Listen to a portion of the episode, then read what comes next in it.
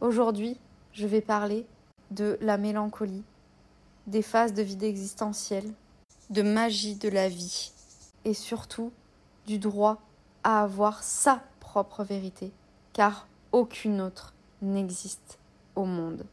Lundi 4 juillet. Je m'appelle Hélène et vous êtes sur le podcast Poupée Gigogne, mon capharnaüm de bord introspectif où j'apprends à créer celle que j'ai envie d'être.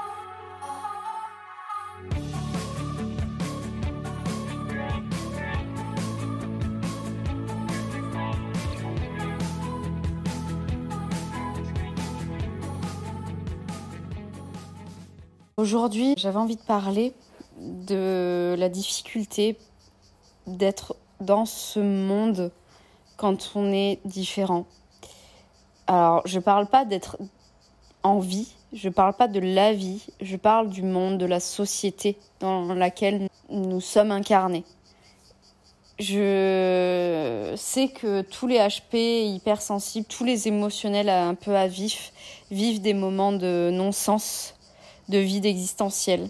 Régulièrement, c'est des phases, des moments de vie. Il y a des jours où on est extrêmement motivé, euh, des moments, des phases où on est en pic euh, de, euh, de réalisation de soi, de connaissance, d'apprentissage, de d'ouverture, et d'autres moments où c'est terriblement difficile d'avancer dans ce monde. Ça, je suis en train là depuis deux jours de vivre cette phase là où je me lève et je trouve pas de sens. Pas de sens euh, à ce qu'on vit. Pas de sens à ce que je suis. Euh, et c'est souvent lié bah, à des choses que j'ai pu euh, entendre, écouter, des choses que j'ai pu voir qui m'ont contaminé. Bon, je sors d'une période de Covid en plus avec un mal-être physique très fort qui m'a mis à plat, où je n'étais en capacité de ne rien faire et que j'ai lâché prise, j'ai dû apprendre à lâcher prise sur le fait de ne pas pouvoir exercer, de ne pas pouvoir faire depuis, pour la première fois depuis 4 ans. Au sens où j'ai pris des congés rares, mais quand je prenais des congés, je les planifiais. Je savais quand est-ce que ça serait. Et là, il a fallu que je lâche prise pour la première fois depuis 4 ans sur une maladie et sur le fait de ne pas pouvoir exercer. C'était déjà très violent pour moi mais euh, je savais que euh, il fallait que j'apprenne ça. Et j'étais reconnaissante malgré tout d'apprendre ça. Par contre, après arrive le plus dur, c'est euh, la baisse morale. De me dire maintenant qu'est-ce que je fais de ça? Et c'est pas toujours simple de d'en tirer une leçon sur le coup parce que ça demande d'aller chercher en soi ce que ça a connecté, ce que ça vient réveiller c'est pas juste euh, de le vivre, il y a aussi d'aller comprendre.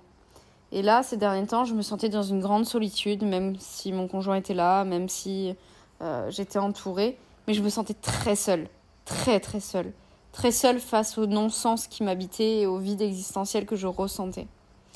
Et dans ces moments-là, j'ai une tendance à aller vouloir chercher des explications dans l'intellect. Et en ce moment, ça, et ça a tendance à m'aider à me sauver, entre guillemets, de euh, mon émotion. Sauf que ce n'est qu'un pansement euh, sur la plaie. Ce n'est pas la clé de. Enfin, ce n'est pas une vraie guérison. C'est pas vraiment aller soigner. C'est juste penser et mettre un. voilà, un cache-misère, comme on dit. Sauf que ces derniers temps, je n'ai pas de ressources euh, intellect parce qu'en ce moment, je suis un peu déconnectée de ce que je fais dans le sens où j'ai fait pas mal le tour de ma spécialité qui est l'hypersensibilité. Et en plus est en train d'arriver le conflit, les guerres d'école, la remise en question de ce qu'est l'hypersensibilité, de son existence, de du fait que c'est un tempérament, et commence à monter en flèche les, les, guerres d'école. La neuropsy d'un côté, les psychiatres, les psychologues, les coachs, les, les euh, sophrologues, j'en sais rien, tout, tout ce qui tourne autour de, de la de, de, l'accompagnement, de la thérapie. Et alors là, ça, il n'y a rien de pire pour moi que ce genre de conflit d'école. Et euh, pourquoi? Parce que j'ai cette tolérance et cette ouverture du cœur qui est de prendre en compte ce que chacun dit et de ne pas penser qu'une vérité vraie existe. Et ça m'a miné, ça m'a rendu triste et d'un coup encore plus de non-sens dans ma vie. Et je me suis remise en question sur ce que je faisais. Le doute est arrivé parce que je me suis dit c'est vrai, je suis d'accord aussi avec ce que dit ça, avec ce que dit cette école-là, avec ce que pensent les neuropsies, ce que pensent les psys.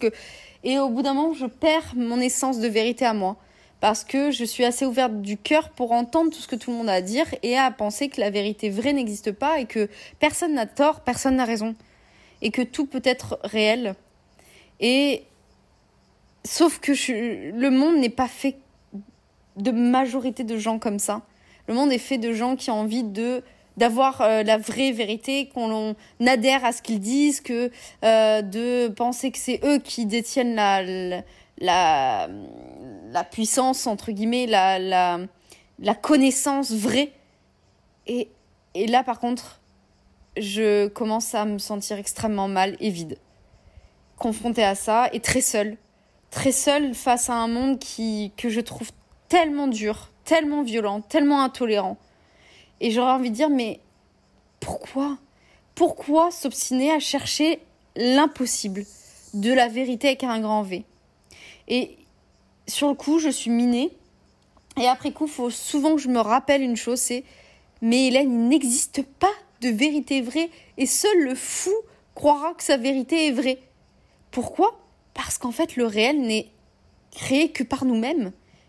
Il n'existe aucune vérité avec un grand V. Par exemple, prenons la vérité que l'idée, euh, voilà, qu'on a démontré que la, Terre était ronde et pas plate. Ouais, ok. C'est un fait scientifique, mais par contre, ce n'est qu'une vision de l'esprit. C'est qu'un regard subjectif. Et la personne qui voudra la voir plate, si sa vision la voit plate, elle la verra plate et ça sera sa vérité. Parce qu'en fait, il n'existe aucune vérité objectivement objective, si je puis pousser le, mot jusqu'au bout. La seule vérité qui existe, c'est la vôtre. C'est celle que vous voulez, c'est celle que vous créez, c'est celle que vous décidez d'avoir. Et si vous voulez, vous pouvez changer de vérité avec un grand V de votre vérité à vous tous les jours, si ça vous chante. Parce que vous êtes libre de ça, c'est votre libre arbitre. Sauf que, au fond, personne n'a le droit d'imposer sa vérité. Tout le monde doit dire, devrait dire, bah moi, ma vérité, c'est celle-là, mais je sais que c'est que la mienne, mais j'ai envie de croire à cette vérité-là.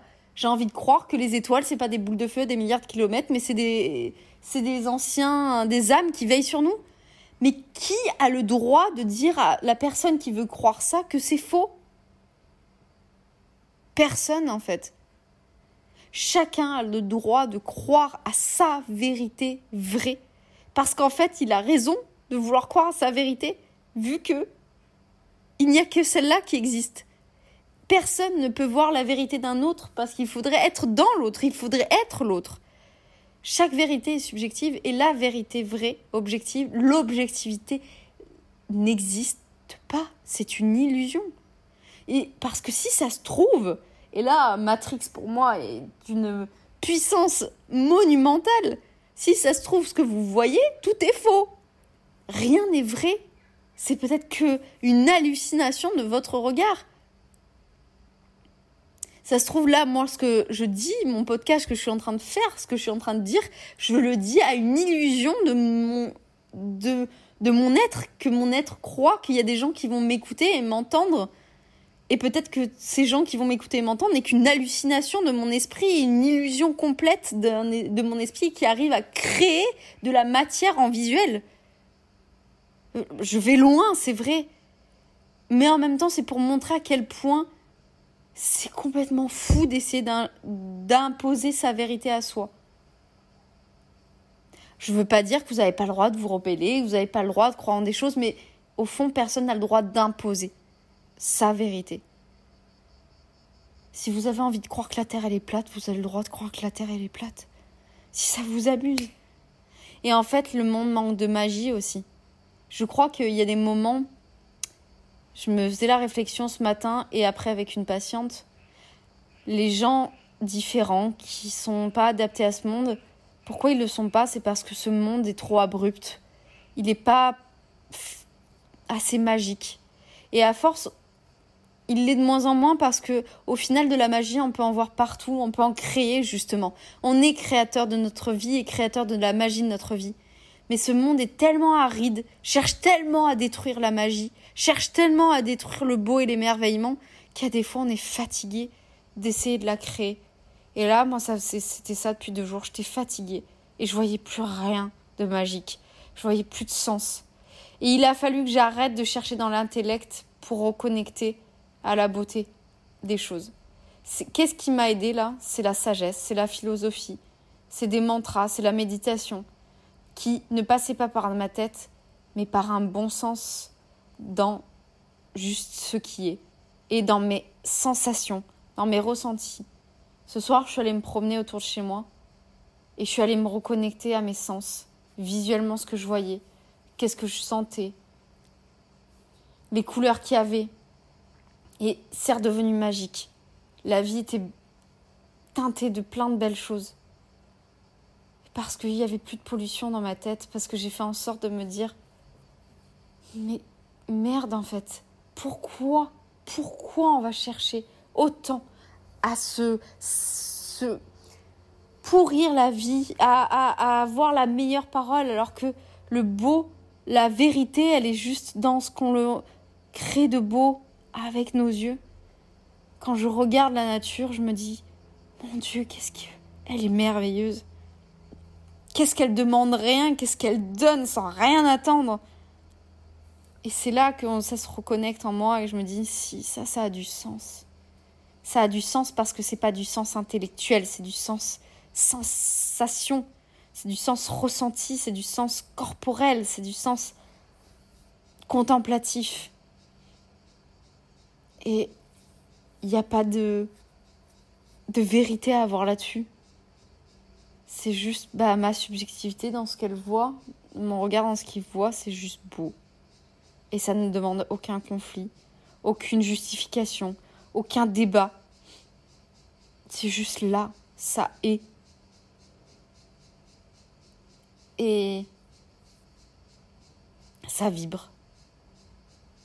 On doit rien prouver, on doit juste vibrer. C'est une phrase que j'ai dit à une de mes patientes aujourd'hui.